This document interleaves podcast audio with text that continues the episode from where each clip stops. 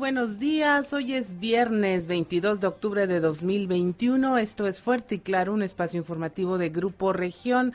Saludamos esta mañana a quienes nos acompañan a través de nuestras diferentes frecuencias en todo el estado, por la 91.3 de FM en la región sureste, la 91.1 FM en las regiones centro, centro desierto, carbonífera y cinco manantiales, por la 103.5 FM región laguna de Coahuila y de Durango, por la 97.9 FM región norte de Coahuila y sur de Texas. Y más al norte por la 91.5 FM en Ciudad Acuña, Jiménez y del Río, Texas. Un saludo también a quienes nos siguen a través de las redes sociales por la página de Facebook Región Capital Coahuila. Mi nombre es Claudia Olinda Morán y estos son los titulares de hoy pone candados la ACE Coahuila a los gobiernos municipales salientes para que registren todos los pasivos o deudas que se tienen. La Auditoría Superior del Estado, la ACE, va por los alcaldes y alcaldesas de Coahuila que en los últimos meses de sus administraciones no contabilicen la totalidad de sus pasivos y los registren claramente en los informes de avance de gestión financiera.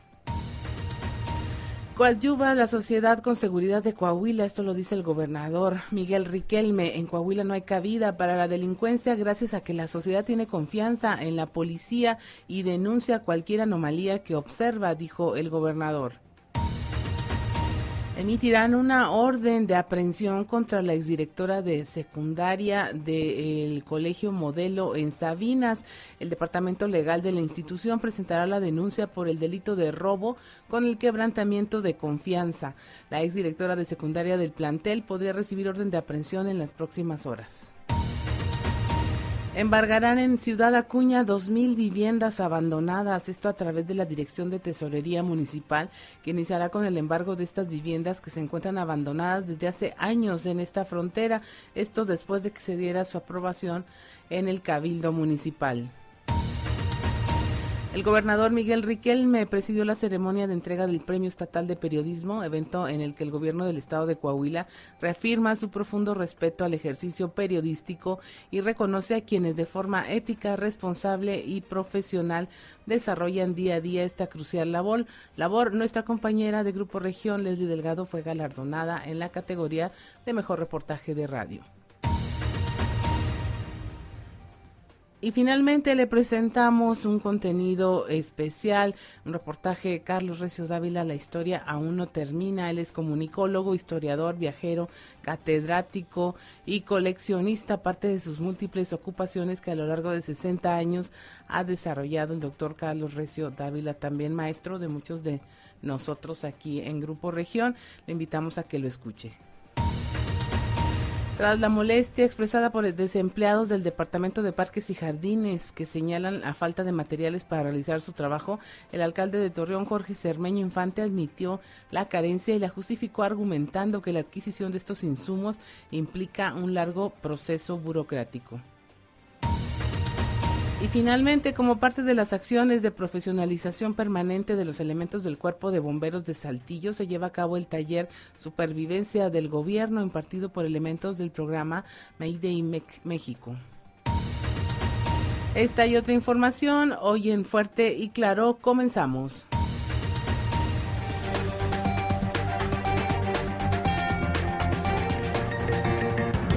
Esto es Fuerte y Claro transmitiendo para todo Coahuila. Fuerte y claro, las noticias como son, con Claudio Linda Morán y Juan de León. 6 de la mañana con 17 minutos pasamos rápidamente al pronóstico del tiempo con nuestra compañera Angélica Acosta. El pronóstico del tiempo con Angélica Acosta.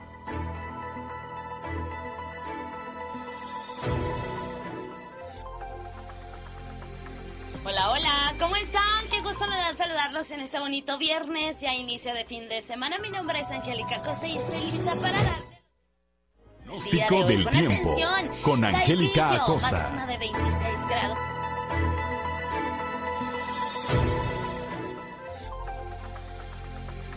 Hola, hola, ¿cómo están? Qué gusto me da saludarlos en este bonito viernes, ya inicio de fin de semana. Mi nombre es Angélica Costa y estoy lista para darte los detalles del clima del día de hoy. Pon atención, Saltillo, máxima de 26 grados para este viernes, inicio de fin de semana, mínima de 17. Durante el día vamos a tener un cielo claro, despejado, va a estar rico, va a estar cálido, disfruta, aprovecha tu día y por la noche principalmente nublado. La posibilidad de precipitación es de 45% para Saltillo. Perfecto, nos vamos hasta Monclova, 32 grados como máxima para este viernes, mínima de 19. Durante el día vamos a tener un cielo soleado, se va a sentir cálido, va a estar rico, va a estar agradable y por la noche un cielo principalmente nublado. Atención Monclova porque se incrementa la posibilidad de precipitación más por la noche que durante el día 58%. Toma tus precauciones. Torreón Coahuila 33 grados como máxima mínima de 20 durante el día, una buena cuota de sol.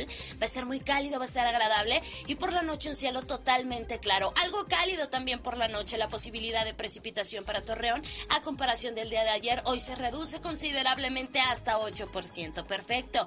Vámonos hasta Piedras Negras, 32 grados como máxima para este viernes, mínima de 17. Durante el día, periodos de sol, va a estar rico, va a estar cálido y por la noche un cielo principalmente nublado. Atención, Piedras Negras, elevada también la posibilidad de precipitación más por la noche que durante el día. 55%. Toma tus precauciones, maneja con cuidado. Vámonos hasta Ciudad Acuña, ¿cómo están? Buenos días. 33 grados como máxima para este viernes ahí en Acuña, mínima de 17. Durante el día vamos a tener periodo de nubes y sol. Se va a sentir cálido, por supuesto, por la noche áreas de nubosidad. La posibilidad de precipitación también elevada para Ciudad Acuña, más por la noche que durante el día, 61%. Perfecto, excelente, ahí están los detalles. Nos vamos ahora hasta nuestra ciudad vecina de Monterrey, Nuevo León. Ahí en la Sultana del Norte también esperamos temperatura cálida, 33 grados como máxima mínima de 19. Durante el día vamos a tener periodo de nubes y sol, sin embargo se va a sentir cálido, va a estar rico, va a ser agradable y por la noche un cielo parcialmente nublado. Atención Monterrey porque para este inicio de fin de semana es elevada la posibilidad de precipitación que no te arruine tus planes. 70% la posibilidad de lluvia para el día de hoy ahí en Monterrey. Amigos, si escucharon, continúan las lluvias, maneja con mucho cuidado, que pases un maravilloso inicio de fin de semana. Cuídate, por favor. Usa tu cubrebocas, lávate las manos, maneja con cuidado y nosotros nos escuchamos el lunes con más previsión meteorológica para ti. Feliz fin de semana. Buenos días. El pronóstico del tiempo con Angélica Acosta.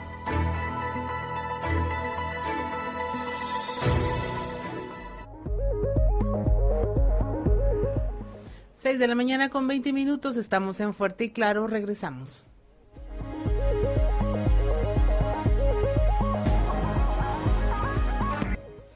6 de la mañana con 24 minutos y es momento de presentarles nuestra portada del periódico Capital, un medio de grupo región. Nuestra nota principal es como la Auditoría Superior del Estado va, va tras los alcaldes que dejen cuentas mochas y que en los, últimos meses de su administración no contabilicen la totalidad de sus pasivos, es decir, de las deudas que heredan y que los registren claramente en los informes de avance de gestión financiera. Incluso bajo el principio de, de Vengo deberán dejar provisionados en diciembre los recursos necesarios para solventar el pago de los pasivos a los proveedores. También le presentamos un contenido infográfico sobre eh, la situación del sistema de aguas que heredará Jorge Cermeño a la próxima administración. Le tenemos también, eh, bueno, esta premiación de nuestra compañera Leslie Delgado por parte del gobierno de Coahuila al mejor reportaje radiofónico. También le tenemos la historia y el contenido especial de que la historia que aún no termina de Carlos Recio Dávila, ah, académico, comunicólogo, historiador, viajero. Bueno, aquí va a conocer parte de su historia y le presentamos cómo Saltillo está reforzando al cuerpo de bomberos con la profesionalización de estos eh, héroes. Ahora sí que los trabajadores que combaten el fuego en los incendios y de esta eh, institución que usted y yo y todos conocemos. Este es el tema, los temas que tenemos en nuestra portada y es momento de irnos a eh, nuestra columna política en los pasillos.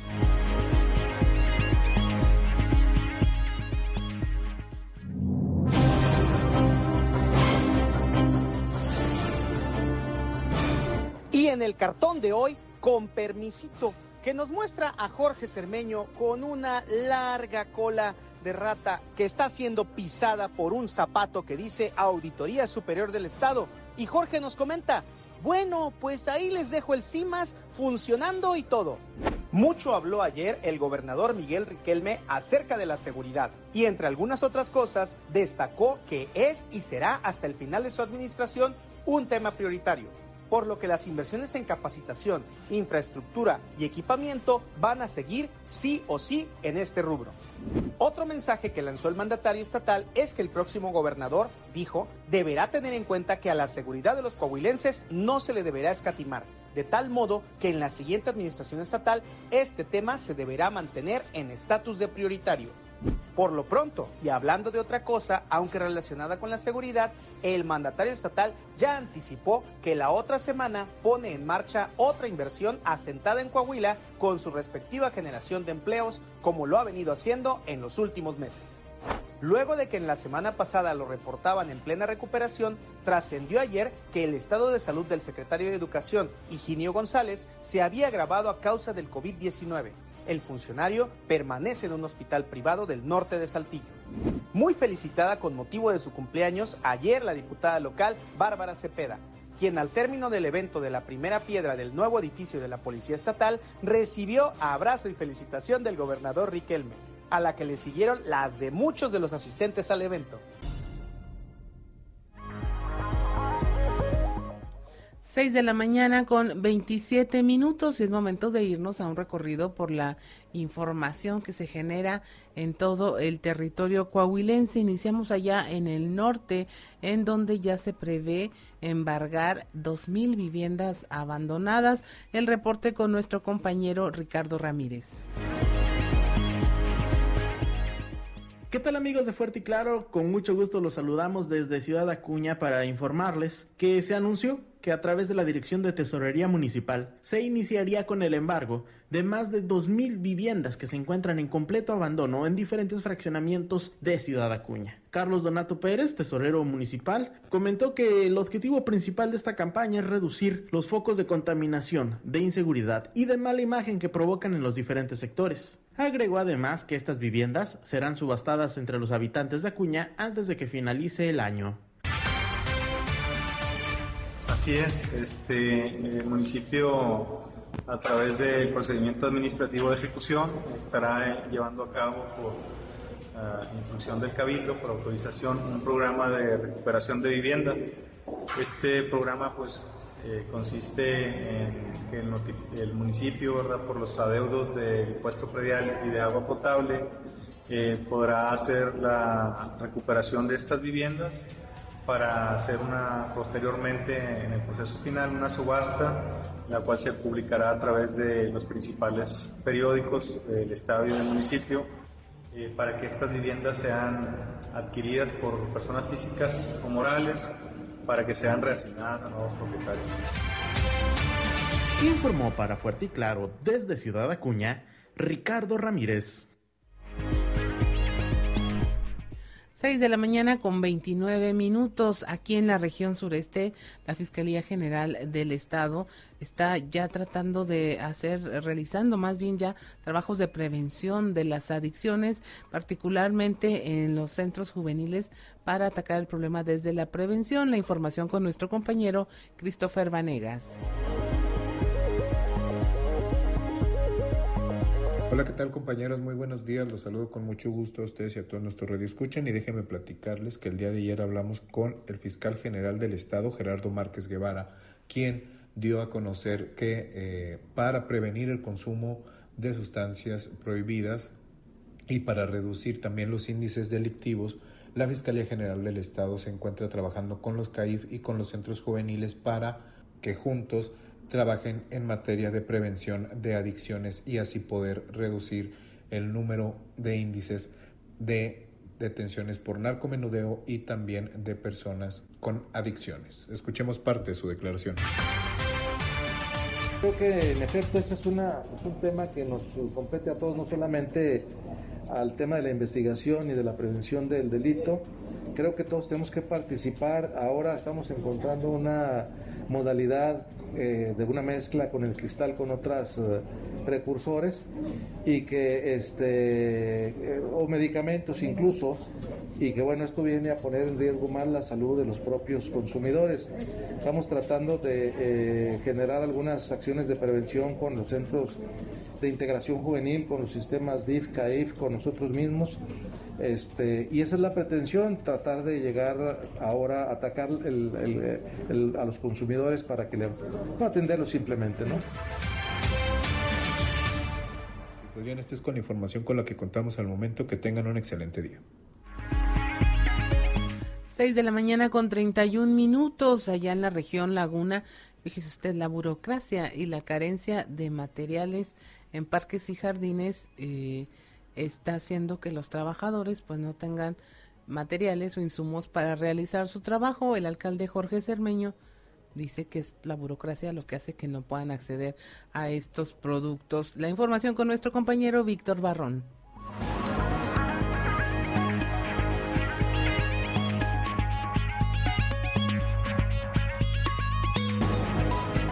Muy buenos días amigos de Grupo Región. En temas de la comarca lagunera, tras la molestia expresada por empleados del Departamento de Parques y Jardines que señalan falta de materiales para realizar su trabajo, el alcalde de Torreón, Jorge Cermeño Infante, admitió la carencia y la justificó argumentando que la adquisición de estos insumos implica un largo proceso burocrático. Vamos a escuchar. Bueno, que hubo algún retraso en la que surtieran algún tipo de material con el que trabajan los trabajadores. La verdad es que la, la normativa que tenemos, si tú vas a comprar lápices, tienes que pedir tres presupuestos, tienes que ver cuál es el mejor, cuál es el que más conviene. Todo eso, bueno, pues por un lado se cuida el recurso, se procura hacer las cosas bien, pero pues no puedes irte a la ferretería y comprar las cosas así nada más es un tema. seguir el proceso? No, hay un proceso burocrático muy engorroso, sí, esa es la verdad. ¿Y para cuándo calculan que No, ya tiene que estar esta semana, ya están, trabajando, ya se compró algo, ya están trabajando. Todo esto se da mientras en Torreón se observa el descuido tanto en espacios públicos como en los camellones de todo tipo de vialidades. Esto es todo en la información. Desde La Laguna reportó Víctor Barrón. Un saludo a todo Coahuila.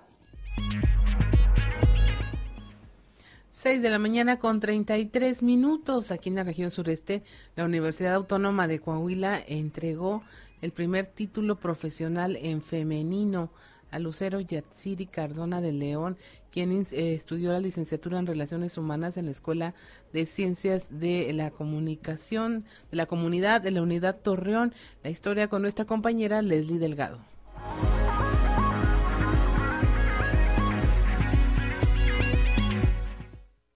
Buen día, informando desde la ciudad de Saltillo. La Universidad Autónoma de Coahuila, por primera vez en su historia, entregó el título profesional en femenino a Lucero Yatsiri Cardona de León, quien estudió la licenciatura en Relaciones Humanas de la Escuela de Ciencias de la Comunidad de la Unidad Torreón en el periodo escolar 2016-2020. Cabe señalar que esta acción de inclusión e igualdad se implementó desde el pasado mes de septiembre en los procesos y trámites de titulación para egresados que realiza la Dirección de Asuntos Académicos en los niveles de licenciatura y posgrado, para expedir el documento en grado femenino y visibilice que quien se está titulando es una mujer y no un hombre. Para atestiguar el evento, asistieron Magdalena Jaime Cepeda y Yadira Robles Garza, titulares de las coordinaciones de igualdad de género y de la Defensoría de los Derechos Humanos universitarios respectivamente. De acuerdo con datos de 2018 del Observatorio Nacional para la Igualdad de Género en las instituciones de educación de media superior, solo dos universidades de las 41 que evalúa califican con el máximo índice el lenguaje incluyente y no sexista, que mide, entre otros indicadores, que se emitan títulos en femenino. Informó para Grupo Región Leslie Delgado. 6 de la mañana con 35 minutos. En, allá en el norte del estado, la Canacintra bueno, está advirtiendo un pronóstico poco alentador para la industria automotriz. La información con Norma Ramírez. Muy buenos días, Claudia. Esta es la información desde Piedras Negras. Debido a la importancia de la industria automotriz en el país, el Banco de México calcula que la escasez de semiconductores podría ocasionar una reducción en el Producto Interno Bruto PIB del 1%, lo que es un pronóstico poco alentador para la economía en México, afirmó el presidente de Canacintra Piedras Negras, César Isidro Muñoz de Hoyos. Declaró que desde hace unas semanas visualizaron una crisis en el ramo automotriz por la falta de estos semiconductores o chips, provocando con esto una serie de paros técnicos en las empresas ensambladoras. Los detalles los tenemos a continuación.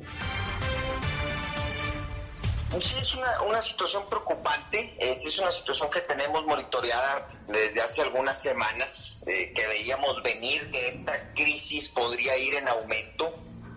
Eh, no, no hay que olvidar que Piedras Negras, la región, el estado, así como muchos lugares del país son, son eh, de industria automotriz en su mayor parte. Entonces es por eso que se está viendo tan afectado. Eh, como sabemos, aquí en Piedras Negras hay algunas industrias que ya están entrando a paros técnicos y que desafortunadamente en algunos casos hasta, hasta van en aumento esos paros técnicos. Fuerte y Claro, desde Piedras Negras, Norma Ramírez.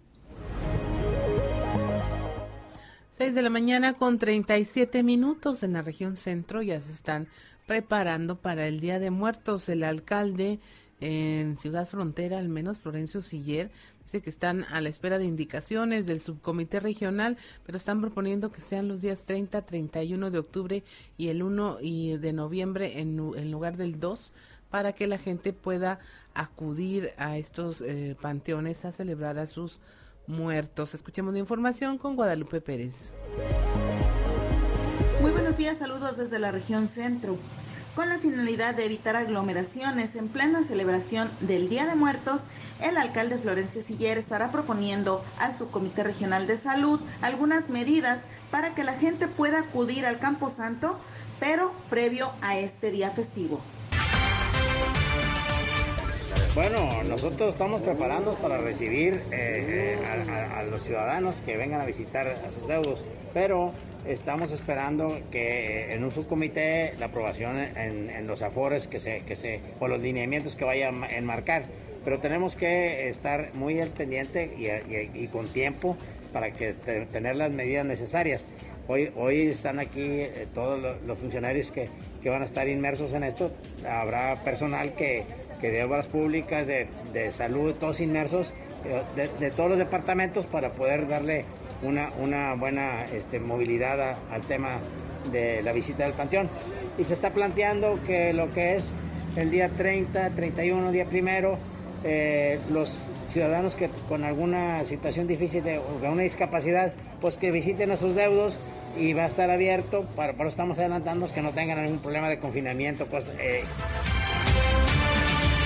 Saludos desde la región centro para Grupo Región Informa, Guadalupe Pérez. 6 de la mañana con 39 minutos y mire usted, es que este tema del Día de Muertos, pues definitivamente en nuestra tradición mexicana es una celebración, es un momento de reconciliación y posiblemente este año si se logra al menos la apertura de los panteones con estas características, pues mucha gente finalmente podrá acudir a cerrar ciclos pues que fueron muy dolorosos durante toda la pandemia y que no ha habido eh, oportunidad de lograrlo. Esperemos que se organice de la mejor manera para todos, eh, todas y cada una de las familias aquí en Coahuila. Son las 6 de la mañana con 40 minutos. Estamos en Fuerte y Claro. 6 de la mañana con 44 minutos y mire, en estos momentos vamos a enlazarnos con nuestro compañero Raúl Rocha, quien nos tiene información importante eh, por parte del gobierno de Coahuila en este tema tan vital, tan importante que es la seguridad. Buenos días, Raúl. Hola, ¿qué tal? Buenos días, Olinda. Sí, el día de ayer, el gobernador migrante Riquelme Solís pues habló de la importancia de la sociedad para mantener la seguridad en Coahuila. Eh, señaló que en el Estado no hay cabida para la delincuencia, eh, gracias a que la sociedad tiene eh, confianza en la policía y denuncia cada anomalía que percibe o observa. Eh, mencionó que ahora eh, la ciudad, los ciudadanos, mejor dicho, jóvenes saben que se va a atender todo reporte que se haga para atender esa anomalía o enfrentarla dependiendo la situación que sea. Escuchemos al gobernador. Podemos tener cualquier tipo de problema, pero nunca, nunca hemos tenido un problema que algún miembro de nuestra policía se vea vinculado con el crimen organizado. Y eso creo que es algo fundamental. Los enfrentamientos, la lucha contra el crimen organizado es día a día, como lo comentó Sonia. La inversión también. No puedo decir que este año invertí tanto y que el año y que probablemente el año entrante ya yo eh, aligere un poquito los proyectos de seguridad, ¿no? La inversión en seguridad pública no se detiene, en infraestructura tampoco, pero creo que ese es el esfuerzo que ha hecho Coahuila. Hace unos días, como, como les he repetido en los últimos eventos, que ya no tenemos que andar buscando el mejor indicador para decir que Coahuila está bien, todos los indicadores son positivos ahora en Coahuila. 6 de la mañana con 46 minutos.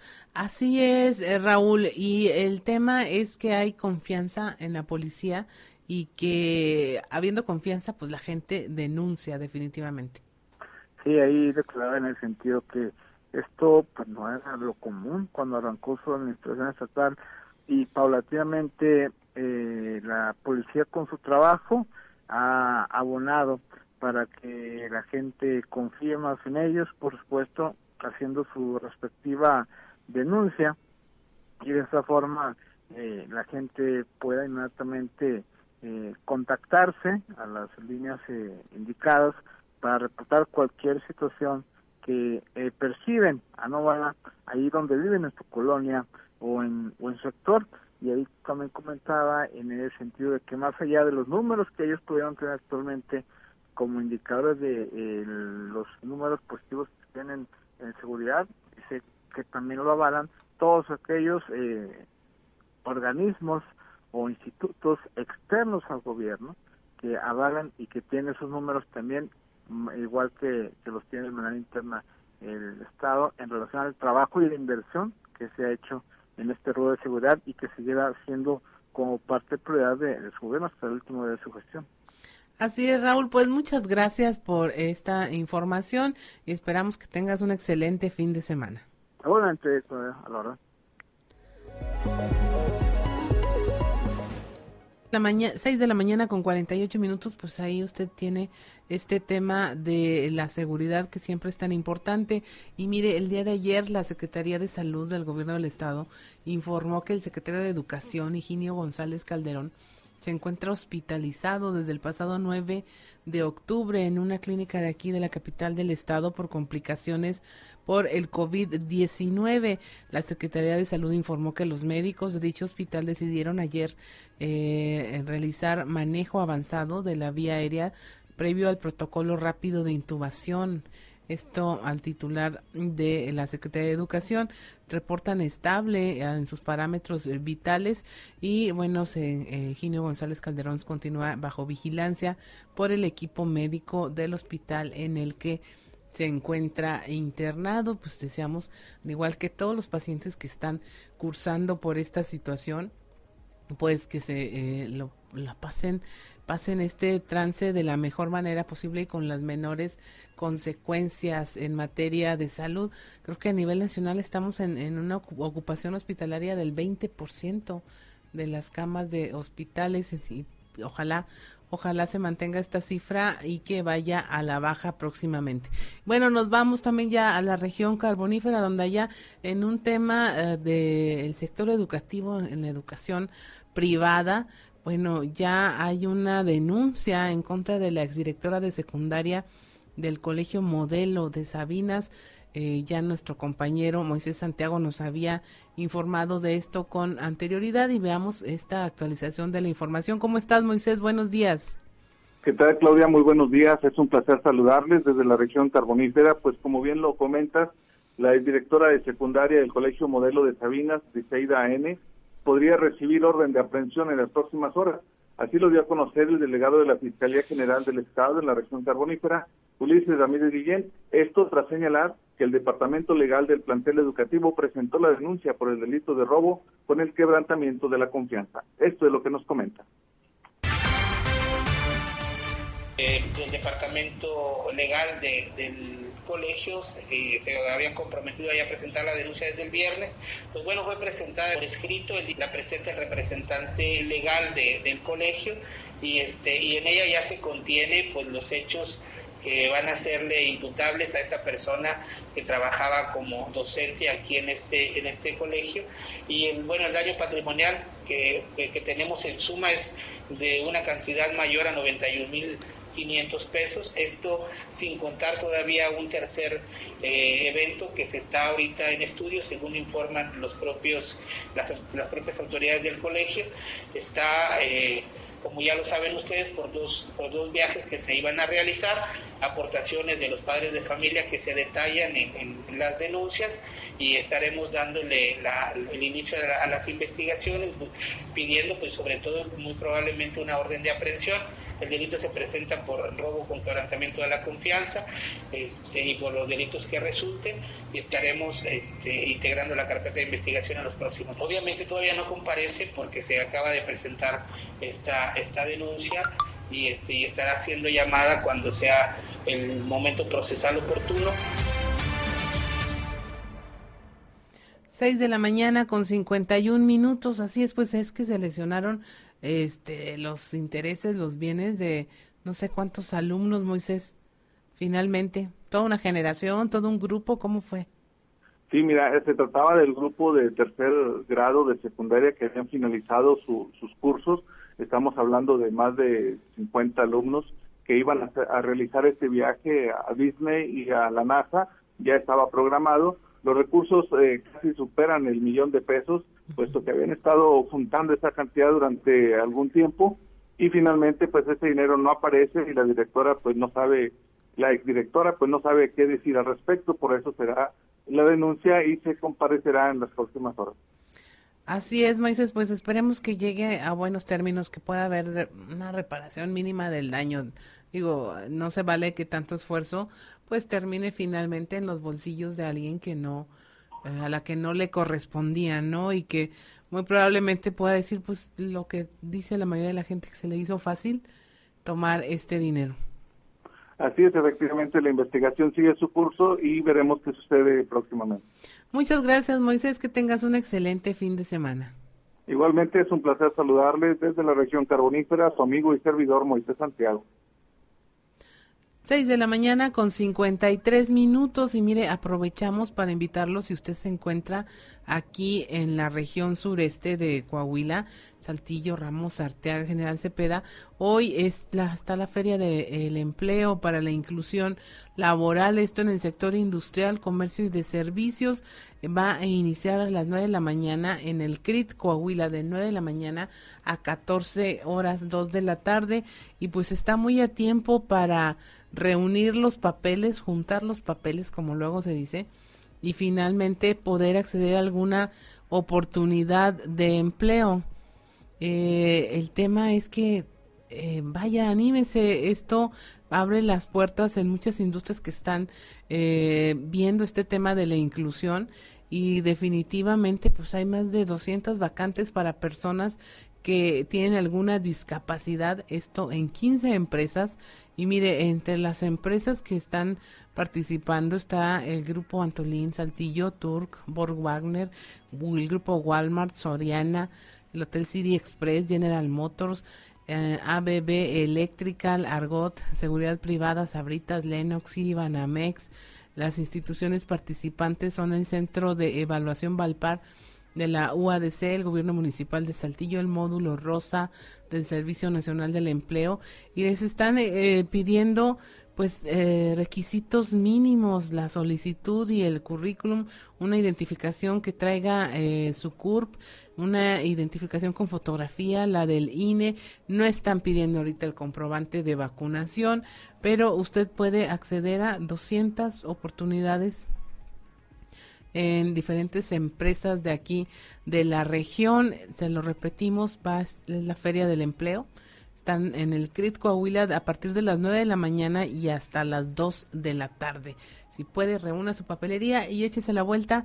Ahí lo van a atender. Este es la Feria del Empleo para la inclusión laboral el sector industrial, comercio y de servicios. Esto lo organiza la Secretaría del Trabajo de la Administración Estatal. 6 de la mañana con 55 minutos. Estamos en Fuerte y Claro. Regresamos.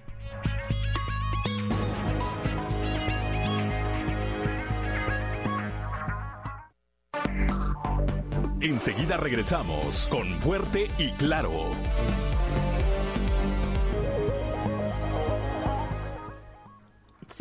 Nueve de la mañana, casi siete, que no se le haga tarde, es momento de irnos a la alerta ambiental con Carlos Álvarez Flores.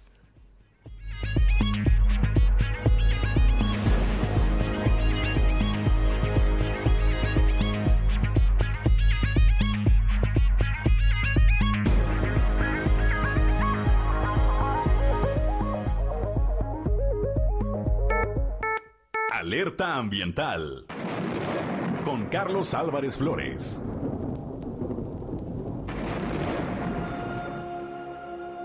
Muy buenos días.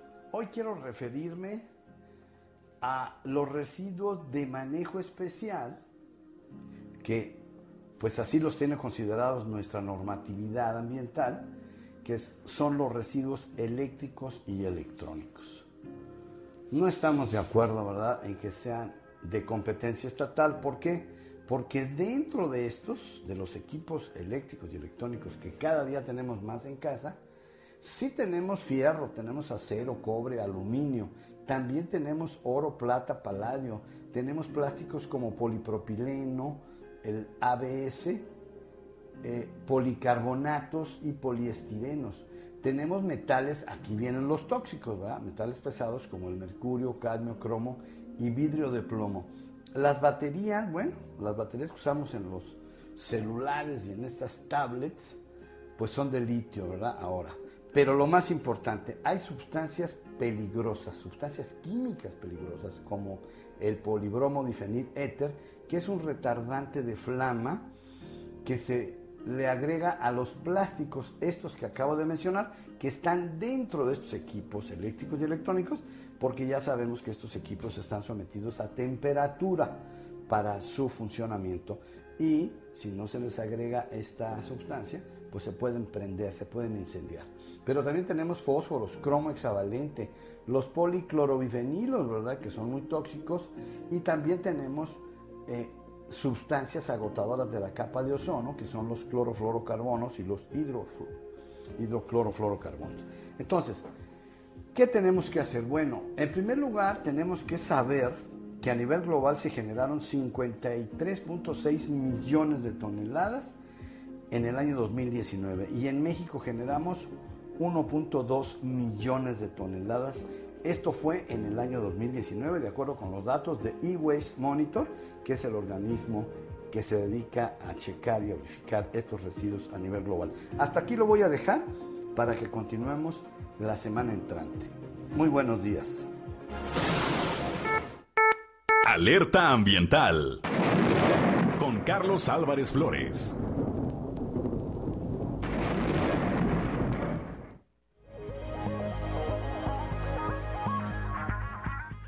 7 de la mañana con dos minutos. Continuamos con la información.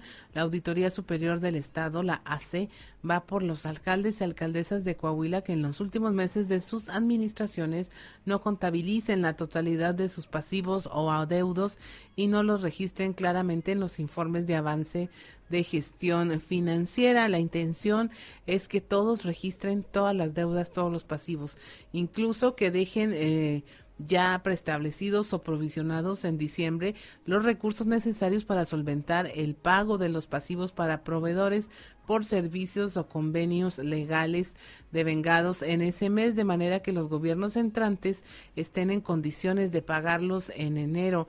Que no traten de picarles los ojos, dijo el titular de la ACE, José Armando Plata Sandoval, al indicar que para evitarlo las nuevas autoridades deben de fijarse bien que les dejen etiquetados estos fondos. Estas son, estas son la contraparte del principal filtro y deben asumir su responsabilidad al recibir para que luego no se digan engañados, advirtió. La Auditoría Superior del Estado establecerá candados ya desde ahora y exhortará a las autoridades actuales a cumplir debidamente con lo que establece la ley de entrega-recepción, la ley de contabilidad gubernamental y la ley de disciplina financiera. Y esta última establece claramente las reglas de presentación de los avances de gestión financiera, por lo cual no debe haber dudas. Esto lo expresó tras su, participación en el seminario de capacitación a municipios organizado por el Congreso del Estado y que reunió a la totalidad de alcaldes y alcaldesas de los 38 municipios del estado. Armando Plata dijo que de cara al último trimestre del año se pondrá especial atención en los aspectos financieros para evitar sorpresas. Usted lo recordará en ocasiones anteriores, bueno, llegaban los nuevos alcaldes y no había dinero ni para pagar la nómina o se debían aguinaldos y pues empezaban las administraciones con muchos eh, tropiezos, así que lo que intenta la Auditoría Superior, Superior del Estado es evitar que esto ocurra. Actualmente la mayoría de los municipios de la entidad se encuentran ya en este proceso de entrega-recepción y según el auditor superior, la administración entrante es la principal obligada a saber qué pedir de información para que se le entregue todo de manera suficiente. Eh, posiblemente dice todas las cosas no se aclaren en su momento en caso de dudas, pero las omisiones o posibles delitos derivados de estas no prescriben, por lo que hay que revisar todo, sobre todo cuando no se ejerció equilibradamente los ingresos y los egresos el inicio de la entrega general, bueno, ya, ya está en marcha. Eh, la ley dice que el presidente municipal reconocido legalmente electo podrá nombrar una comisión de enlace que tome conocimiento de la situación que guarda la administración saliente, el desarrollo y cumplimiento de los programas y proyectos y, en su caso, las obras públicas en proceso.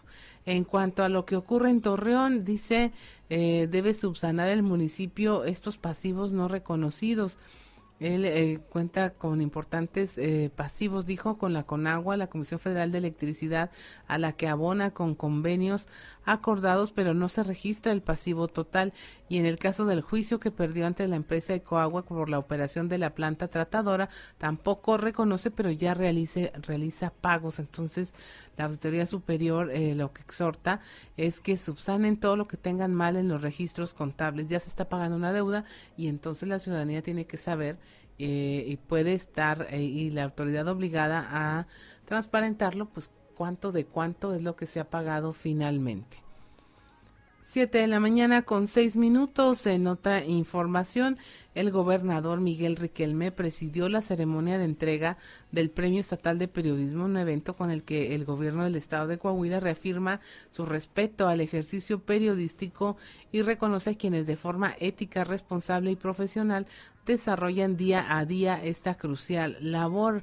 En esta ceremonia, el gobernador ratificó el compromiso de su gobierno por defender el ejercicio de una prensa libre e independiente, lo que es fundamental en la construcción de una sociedad coahuilense más fuerte, mejor informada y participativa de las políticas públicas. Eh, dice que le enorgullece entregar de manera personal el Premio Estatal de Periodismo en este año, donde, bueno, eh, pasaron varios meses para que se pudiera hacer la entrega de manera presencial. Mencionó que la prensa en Coahuila ha demostrado ser el cuarto poder, pero un poder que se conquista con la fuerza que proviene de la verdad, una verdad al servicio de los intereses supremos de la colectividad, una verdad despojada de pretensiones particulares y de la sombra gris de la simulación, una verdad sustentada en los valores que preservan y cohesionan y otorgan identidad a nuestra comunidad, señaló el gobernador Riquelme. También destacó el empeño, trabajo y esfuerzo de los medios de comunicación por realizar eh, día a día al cumplir con su función, función social y ofrecer cada vez mejores servicios en términos de calidad. Expresó su mayor reconocimiento a todas y todos los participantes, así como su felicitación a quienes finalmente fueron acreedores a este eh, premio y donde también, bueno, se recibe la presea por trayectoria. Nuestra eh, compañera de Grupo Región fue galardonada en la categoría de radio y, bueno, pues nos congratulamos de que forme parte de este equipo. Son las 7 de la mañana con 8 minutos y pasamos enseguida a nuestro contenido especial del día de hoy, la historia de Carlos Recio Dávila, comunicólogo, historiador, viajero, catedrático y coleccionista. Comunicólogo, historiador, viajero, catedrático y coleccionista son las múltiples ocupaciones que a lo largo de 60 años ha desarrollado el doctor Caldo Recio Dávila, quien nació un 9 de junio de 1961 en Saltillo, Coahuila. Desde una visión introspectiva, él se considera como un alma libre, que ha aprovechado al máximo las oportunidades que se le han presentado en el camino y gracias a ello ha tenido logros tanto en su vida personal como profesional. Rodeado de libros y souvenirs, el maestro que actualmente es docente en la Universidad Autónoma de Coahuila relata los hechos más importantes de su biografía. En realidad yo no he tenido eh, un objetivo eh, fijo, determinado, sino he tenido ciertos indicios, ¿no? desde que era joven, de lo que me gustaría hacer y quizá la palabra más importante para mí siempre fue la libertad, no vivir, este, pues digamos, eh, aprisionado con ciertas ideologías, con ciertos objetivos incluso. Entonces, en pocas palabras, yo pienso que he sabido o he intentado aprovechar las oportunidades que la vida me ha dado. Y eso me ha permitido, primero, bueno, estudiar una carrera que decidí de último momento, eh, la carrera de Ciencias de la Información. En aquella época eh, que decidí dos meses antes de iniciar, en 1978. Yo me considero, digamos, para poder eh, sintetizar, pues una persona más cercana al Renacimiento, a la época del Renacimiento. Sin pretender compararme, pues eh, sabemos que, por ejemplo, Leonardo da Vinci o Miguel Ángel eran esos hombres del Renacimiento que al mismo tiempo que eran pintores, eran escultores, eran inventores y eran arquitectos. Entonces, para mí, siendo que la vida es muy corta, a pesar de que ya he vivido mucho, pues sigue siempre pareciendo muy corta y pues nunca tiene uno seguro el mañana, ¿no? De manera que, pues igual mañana no existe. Entonces, he tratado de vivir eh, varias vidas en una sola. Carlos Recio admite su gusto por viajar, pero más que eso, por conocer diferentes culturas y países. A lo largo de su trayectoria ha realizado 25 viajes, donde en su mayoría ha sido como invitado académico para exponer cátedra en diversos espacios. Precisamente en estas aventuras ha logrado adquirir libros y novelas gráficas internacionales, admitiendo que aunque entiende poco de sus idiomas, le interesan las historias y trazos que contienen. Yo diría que si me dieran a escoger, si volvieran a nacer y pudiera vivir en otro lado, eh, viviría en Florencia o en Sevilla pero el país que más me ha impactado es, em, bueno, Turquía, donde nada más conocí Estambul. Estambul es una, es una ciudad donde se integra Oriente y Occidente, una de las ciudades más antiguas, eh, sede del Imperio Romano en su momento, de Oriente, el, antiguo Bizancio, y, y, realmente uno siente el peso de la historia, es, es increíble. Ah, bueno, Segovia también, en España. Es, 12 minutos y es momento de eh, conversar con eh, Malu Reina de la Red de Aborto Seguro de Saltillo. Eh, vamos a platicar con ella porque, bueno, aún falta la armonización de las leyes federales con las locales en el tema de la despenalización del aborto y, bueno, ellas siguen moviéndose y siguen trabajando para realizar estas labores de acompañamiento a quienes deciden interrumpir su embarazo. Buenos días, Malu. Buenos días, Claudia. Muchísimas gracias por la invitación. Nombre de nada, vamos a conversar de este tema tan importante. ¿Cómo se encuentran como organización en estos momentos que está entre que sí se aplica la ley, no se aplica, que hay que esperar los protocolos, que hay que esperar el andamiaje legal para poder actuar? Ustedes no se detienen, no se puede detener el curso de una decisión tan importante en la vida de una mujer. No, en definitiva, yo creo que es súper importante visibilizar que bueno, aunque estaba la despenalización del aborto, las mujeres siguen interrumpiendo eh, pues de la manera eh, que hemos estado trabajando en, años pasados, ¿no? Desgraciadamente pues ya hubo como la despenalización, pero eh, todavía no hay nada establecido, no hay nada órdenes desde arriba, como que para que nos puedan apoyar en acceder a un aborto seguro, no en una clínica. Hemos estado acompañando a mujeres que que nos comentan que ya han asistido al Hospital General en, lo, personal, entonces, y pues simplemente le dicen que no hay información, que no hay nada, que dejen sus datos y que ellos se van a comunicar.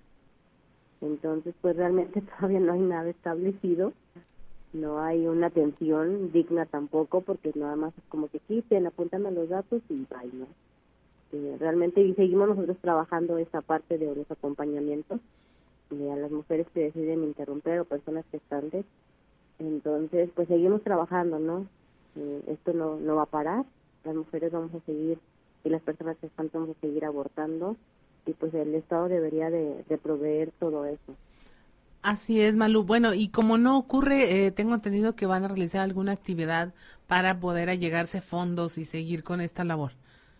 Así es, vamos a, en apoyo al comercio local, en, específico al comercio de mujeres, eh, vamos a estar realizando una pequeña aquelarre mercadita, así le llamamos, y principalmente es brindar eh, el espacio a mujeres emprendedoras que deciden hacer eh, magia con sus manitas en haciendo comidas, productos, que ellos puedan asistir a un espacio libre en donde puedan vender sus productos sin ningún costo y eh, a, raíz de eso, pues bueno, que las más mujeres conozcan a la red y eh, un poquito de lo que ellas puedan llevar a, venta, puedan donarnos algún producto para hacer una rifita y de esa manera poder apoyar a la red. Aquelarre Mercadita. Mercadita. ¿Dónde y cuándo? Mira, va a ser el 30 de octubre a partir de las 3 de la, de la tarde. El correo, digo, la dirección es Correo Mayor, 1444, en la Postal Cerrito. Es importante también comentarles que va a haber como un sistema de, de transporte de, de algunas compañeras en donde ellas van a poder estar en plaza de armas para posterior a eso llevarlas a la mercadita, porque a lo mejor pueden causarles como hay un mucho conflicto en cómo llegar y eso entonces ya les estaríamos como que pasando más en forma la información de, de lo de los tax. Así es, y lo de aquelarre eso es por las fechas, supongo. Sí, o, vamos a encontrar ahí cosas así de esoterismo y todo eso. Así es. La verdad es que estamos tratando de reivindicar a las brujas, a esas brujas que nos han hecho creer que son malas. Sí. Eh, obviamente si nos vamos a los tiempos de la Inquisición, eh, las brujas fueron asesinadas porque eran desobedientes, ¿no? De cierta manera no estaban como en el, en el canon que iba siguiendo la población. Entonces tratamos de reivindicar a, las brujas como este ser maravilloso, mágico, poderoso que somos todas las mujeres. Así es. Sábado 30 de octubre, Malú. Es un buen día, eh, eh, eh, pagan y si usted quiere ayudar, puede hacerlo de cualquiera de estas dos formas o, sumándose como parte de del la colectiva que va a vender y exhibir sus productos y después eh, o acudiendo y participando de la rifa que se va a hacer para llegarse fondos para la red de aborto seguro que hacen acompañamiento a las mujeres que deciden practicarse un aborto o no, porque lo platicábamos también. Esta es, un acompañamiento donde puede haber un final u otro, una decisión u otra, pero donde lo que se respeta es el derecho a decidir. Así es, es la decisión que tomen las mujeres. Creo que somos las expertas de nuestras vidas, ¿no? Somos las únicas que podemos tomar esa decisión y estamos apostándole a que ellas saben tomar una decisión y vamos a acompañarlas en cualquiera de las opciones que ellas tengan. En cualquiera de las dos direcciones. Malú, correo mayor número, ¿qué dijimos? Eh, correo mayor 1444 en la postal Cerritos. 1444 en la colonia postal Cerritos. Anímese, va a haber transporte desde aquí, desde la zona centro. Y Malú, en las redes sociales, ¿cómo se pueden enterar de, de este evento? Nos pueden seguir en la página de Facebook que es Red Aborto Seguro Saltillo por ahí nos pueden mandar un mensajito y también tenemos ligado el número de WhatsApp eh, y por ahí podemos atenderles y acompañarles en sus procesos. Ahora, recuérdanos, Malu, esta labor de acompañamiento es muy costosa, este, no es solamente un tema emocional y por eso se requiere de la cooperación de toda la ciudadanía. Sí, mira, realmente eh, hay mujeres que no pueden solventar el costo del medicamento eh, y bueno, la, por parte de la red se los proporcionamos cuando tenemos, la verdad. Eh, ahorita han subido muchísimo los casos, entonces ahorita ya se nos acabaron nuestros medicamentos y por eso estamos haciendo esta colecta, te digo, a la paz, poder apoyar al comercio local, ¿no? Que es bien importante eh, ahorita en, en este regreso de pandemia, eh, poder apoyar un poquito a todas esas mujeres que han que tienen algún emprendimiento. Así es.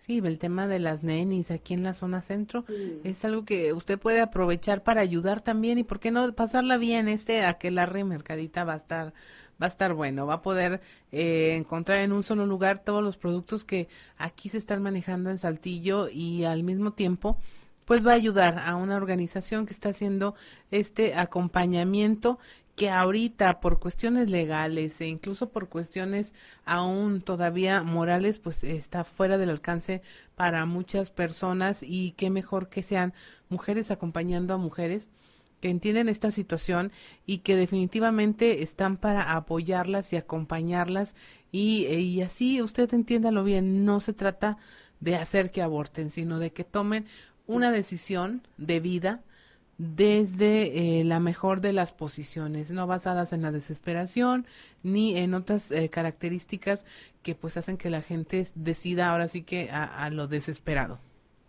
Así es la desinformación, eso sobre todo la desinformación, el miedo, el estigma, ¿no? Así eh, es. Con mucho gusto podemos hablar más acerca del tema, si tienen alguna inquietud la, los, los escuchan. Claro que sí. Pues muchas gracias, Malu, que haya eh, mucho éxito en esta actividad. Eh, es el 30, todavía tenemos 10 días para eh, estar haciendo promoción y que la gente se anime a acudir, a acudir a este lugar. Muchas gracias, Malu, que tengas un excelente fin de semana. Igualmente, muchísimas gracias. muchas gracias. Siete de la mañana con 20 minutos. Estamos en Fuerte y Claro. Regresamos. Trizas y trazos con Antonio Zamora.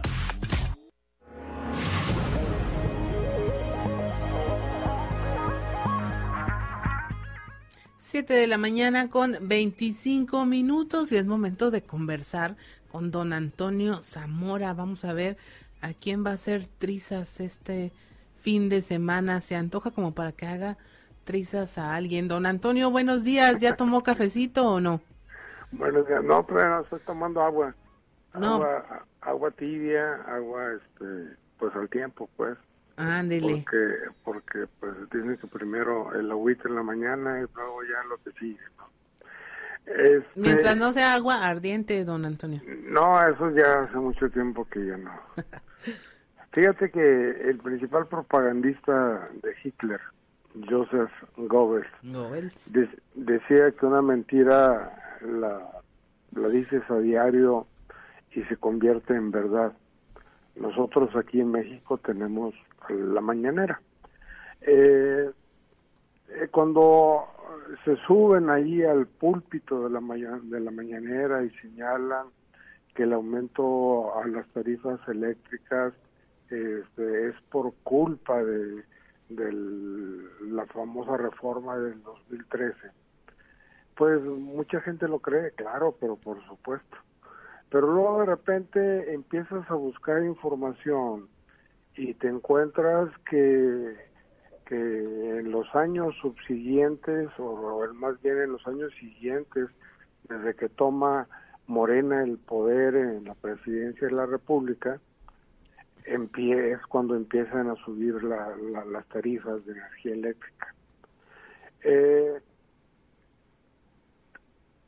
¿cómo, ¿Cómo conseguimos la información? La propia Comisión Federal de Electricidad, eh, compañera, asegura que, que las tarifas bajaron a finales de 2014 y a, 2018, es decir, cuando, cuando esta reforma energética del 2013. Y que, perdón, y que creen fue hasta 2019, cuando ya gobernaba Morena, en que empezaron a subir y así hasta ahora.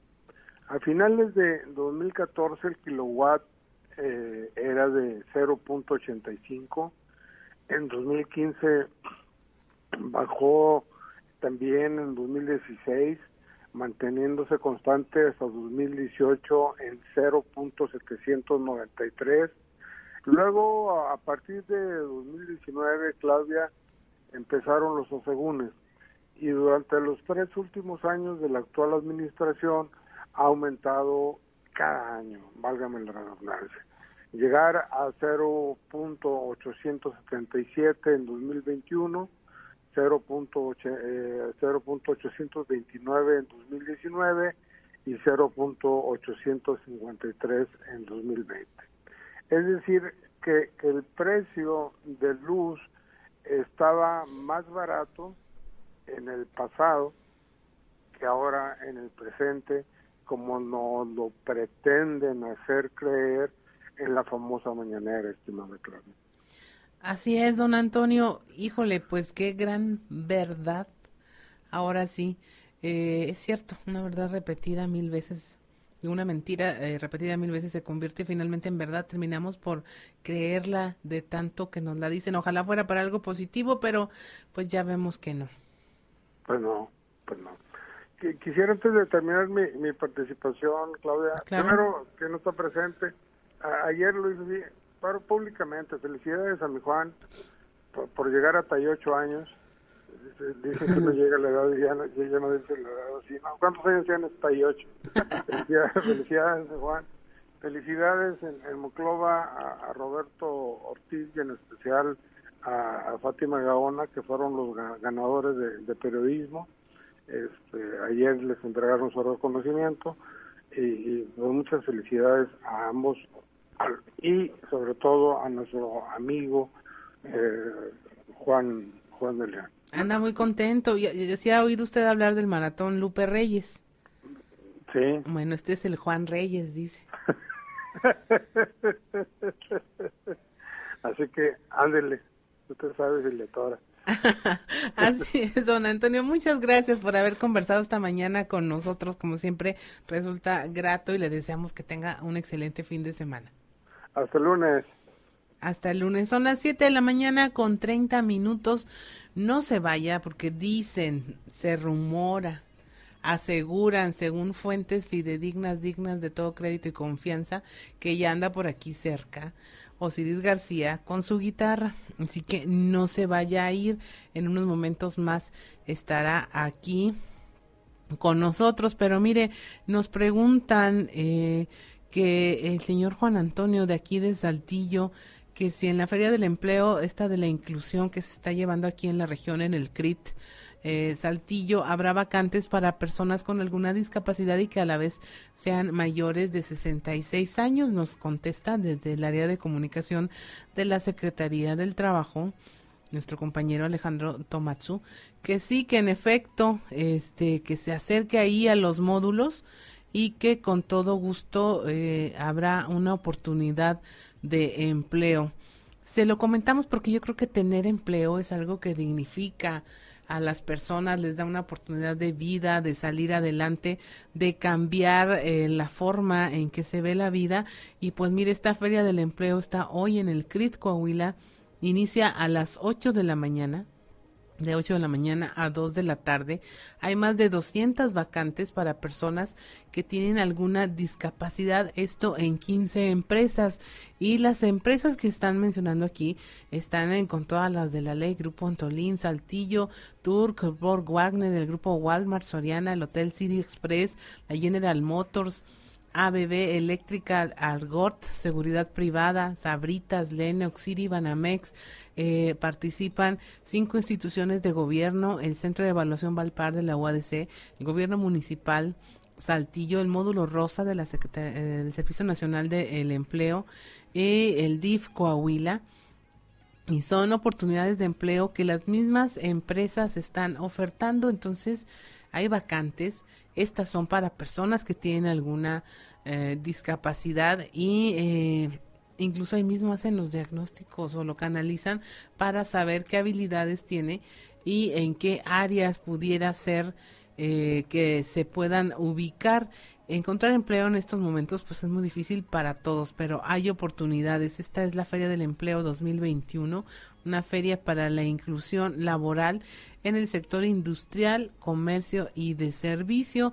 Inicia a las 8 de la mañana, está justo a tiempo de reunir su papelería lleve su currículum, lleve su solicitud, esa amarilla que todos conocemos, les sirve eh, perfectamente, le piden una identificación, un documento de identidad también donde venga su CURP y ya con eso, ahorita no le están exigiendo que esté vacunado, nos dicen que sí hay oportunidades para personas con más de 66 años, eh, como nos preguntaba nuestro radio escucha, y pues mire, aproveche, las empresas no están nada mal, puede tener, ah, puede tener acceso a un eh, empleo eh, importante que cambie alguna situación de su vida. Y mire, ya tenemos aquí en el estudio, en nuestra cabina de radio, a Osiris García. Viene muy serio, temeroso, hasta hasta como con exceso de precaución se ve. ¿Cómo estás, Osiris? Soy un hombre nuevo, Claudio Linda, he cambiado. El Señor ha tocado mi corazón y a partir de ahora, pura alabanza. Bueno, primero un, un cumbior y luego ya. ¿Ibas a chocar o qué? Generalmente ese tipo de trance este... No, me, se me olvidó mi celular sin contraseña en la casa. Ah, no, pues. Pero más triste porque yo no tengo nadie que me lo cheque. Toma. no creo eso. Bueno, ¿no, ¿no crees? Juro por Dios solemnemente con una mano al aire y la otra sobre la Biblia que mi perro no sabe leer. Hoy tengo un cumbión, Cabelín. Para festejar el cumpleaños del boss.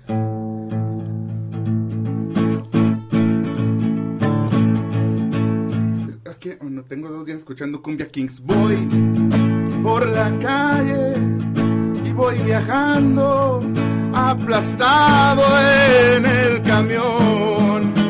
Y voy recordando cosas serias que me pueden suceder.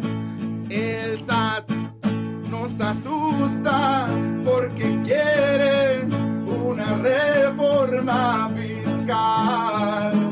Y hoy, con 18, aunque seas pobre, te tienes que ir a ensartar.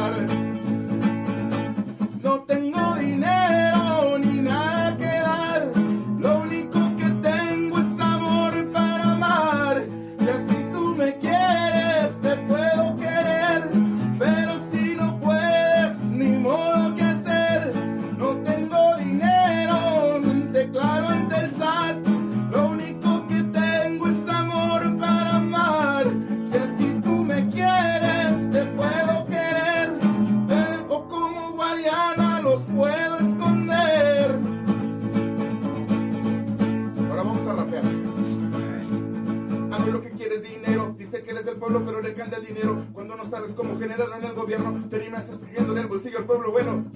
Cáiganse, cáiganse, traigo unos proyectitos. Mira, cáiganse, cáiganse, que ya quiero mi refinería. Muévete, muévete, por eso yo sigo, sigo. Mira, muévete, muévete. Yo quiero mi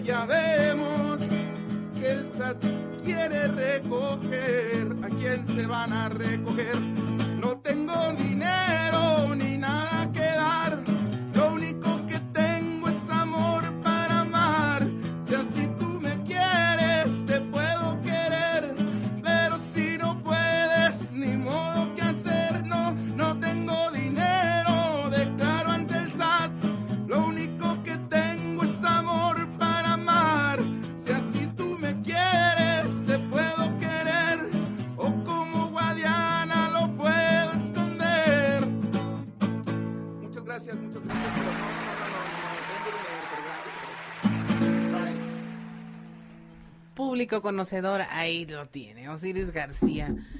Es viernes. Es viernes, viene con toda la actitud. Este, híjole, es que el tema de los impuestos está bien cariño.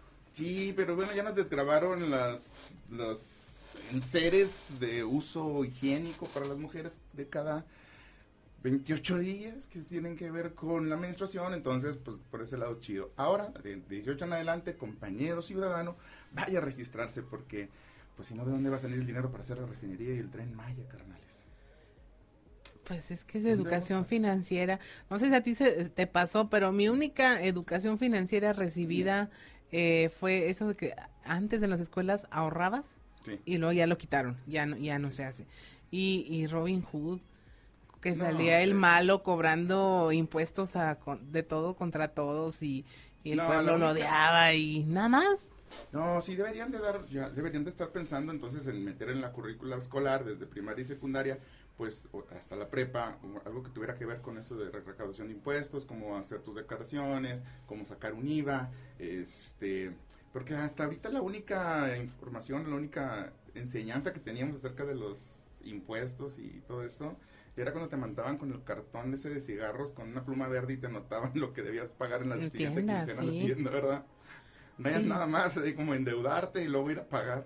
Pero pues prácticamente estamos en pañales en cuestión de recaudación de impuestos y de, y de cultura fiscal. Así es. En pañales es poco, ¿eh? en realidad no sabemos nada. Eh, a lo mejor esto sí va a obligar a los jóvenes no solamente a entenderle a este asunto, sino también a pedir cuentas más claras a las autoridades, porque ahora sí van a estar, pues, diciendo, oye, pues, si, me vas a estar cobrando, porque a los 18 voy a lavar un carro y tengo que expedir factura, pues entonces a ver también dónde están gastando el dinero, ¿verdad? Así es, esperemos que ese sea el resultado final.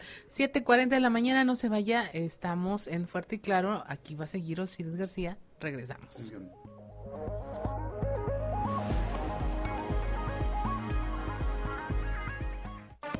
7 de la mañana con 45 minutos. Vamos al contexto de la noticia con Luis Guillermo Hernández Aranda.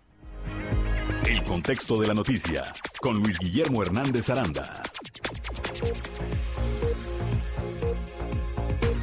Corrupción, malas obras, pésimos servicios públicos, ingresar a la familia a la nómina municipal fueron algunas de las características de la administración de Horacio Piña en Matamoros. Vaya, su ambición fue tan desmedida que no le importó manchar el nombre de su padre, una leyenda viviente del béisbol nacional e incluso internacional. Los excesos llevaron a Horacio Piña a perder la reelección en forma contundente contra Miguel Ángel Ramírez López, el Charro.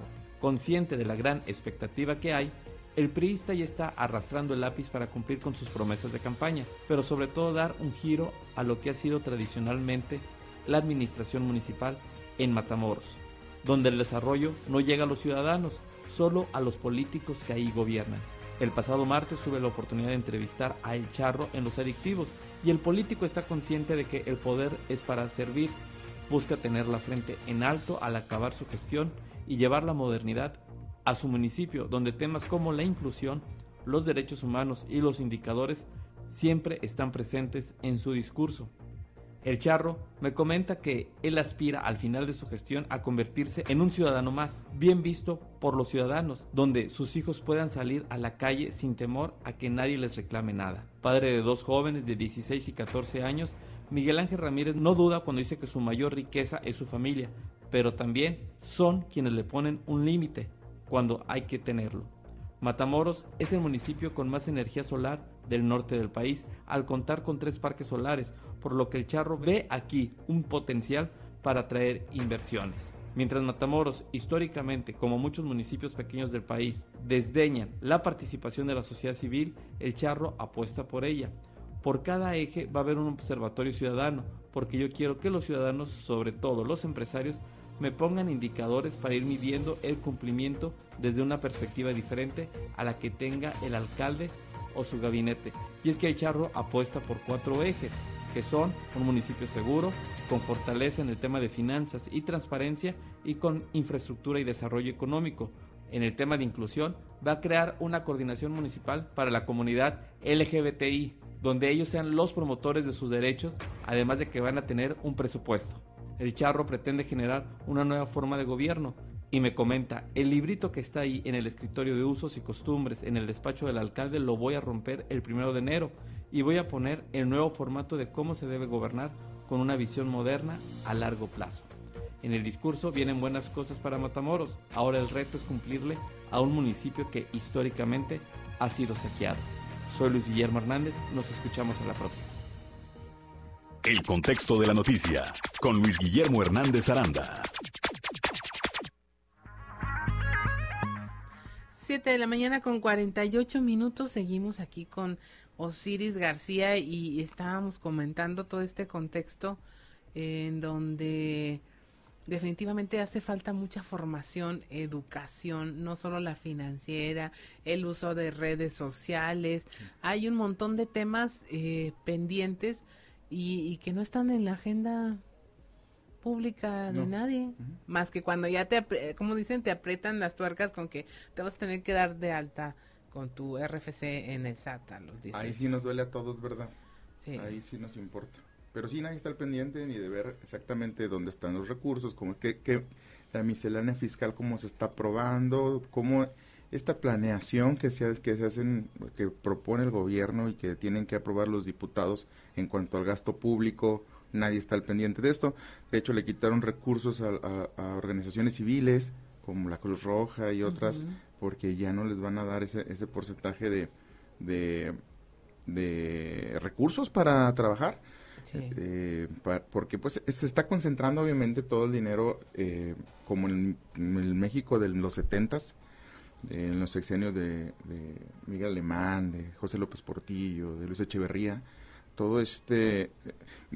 agarren un libro de historia, carnales, neta, y échense un clavado para que vean que este Morena es más PRI que el PRI.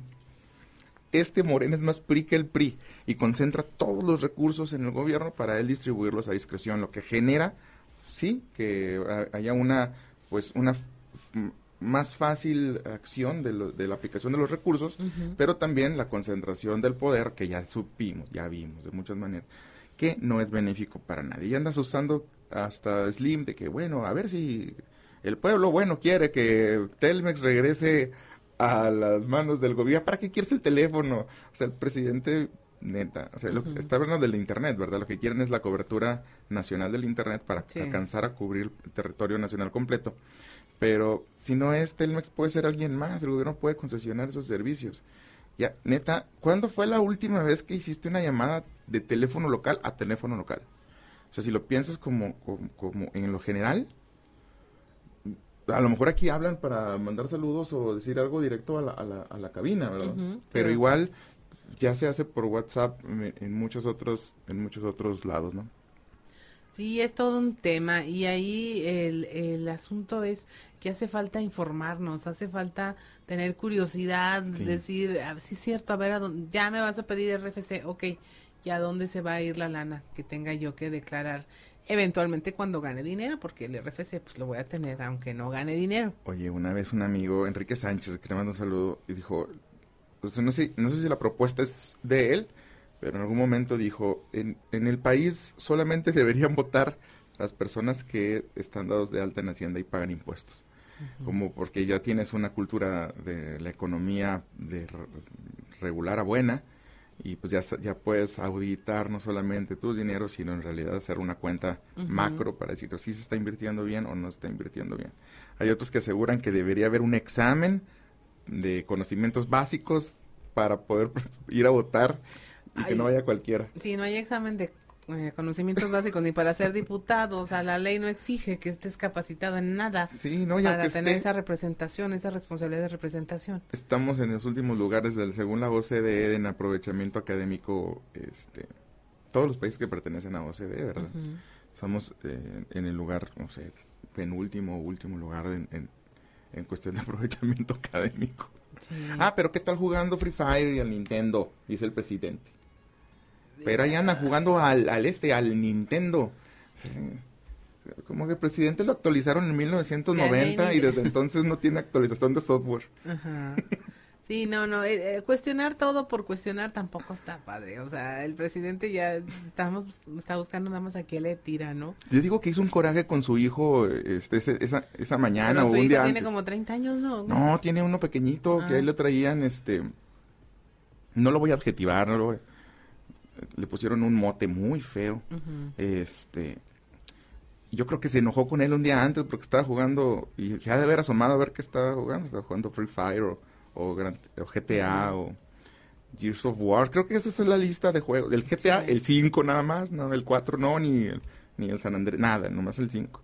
Creo que hay una guerra ahí en contra. No está mal, o sea, no está mal que haga recomendaciones, pero sí creo que venía detrás de un coraje que hizo con el niño el día anterior. Apágale ahí al Nintendo, hombre. Sálganse a, tocar timbres o algo. Ah, sí, que les dé el sol, decían antes, que les dé el aire y el sol. Ahí, ah, fíjate que hay un mensaje que es muy asertivo en estos tiempos y, lo da el, el, Tribunal Superior de Justicia aquí en el Estado, que está advirtiendo sobre cuando firmas pagarés. Ah, y que te dice que leas las letras chiquitas.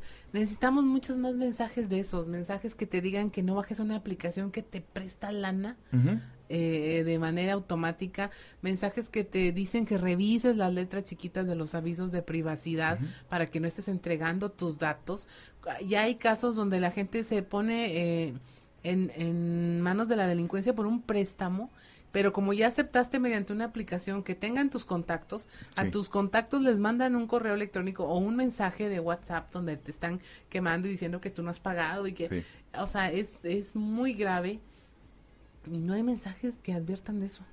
No, es... Y si vamos a repetir algo, muchas veces pues ya empezamos a repetir cosas que valgan la pena, ¿no? Cada día la, las formas de extorsión se van perfeccionando todavía más. Por ahí puede llegarte un mensaje que te diga que te están haciendo un cargo en unos vuelos de una aerolínea y le das clic al link y es un, es un troyano, es un Pegaso, de Pegasus y eh, eh, ya tienen acceso a muchas cosas de tu cuenta y después recibes llamadas o te dan un número de teléfono para que te comuniques que evidentemente pareciera ser de una este, de tu banco pero no lo es. O sea cuando vayas a llamar a tu banco no no llames al número que te dan de tu celular llama al número que tienes detrás de tu tarjeta eh, porque si es un puede ser hasta un 800 o un 55 no caigas. Le, le, ha pasado a muchísima gente alrededor de mí gente alrededor de nosotros, gente que de hecho no consideras que sea este torpe, tonta o, que esté alejado de, los, de la tecnología. Eh, le está pasando a muchísima gente porque está tan bien construido el argumento para la extorsión que, que, te, que te la comes completita. Así es. Pues bueno, con ese mensaje nos quedamos. Son las 7:55 de la mañana. Esto fue fuerte y claro, en ausencia de mi compañero Juan de León, que ya instituyó el maratón Juan Reyes. Le damos las gracias por habernos acompañado. Estas son las mañanitas que cantaba David. Felicidades al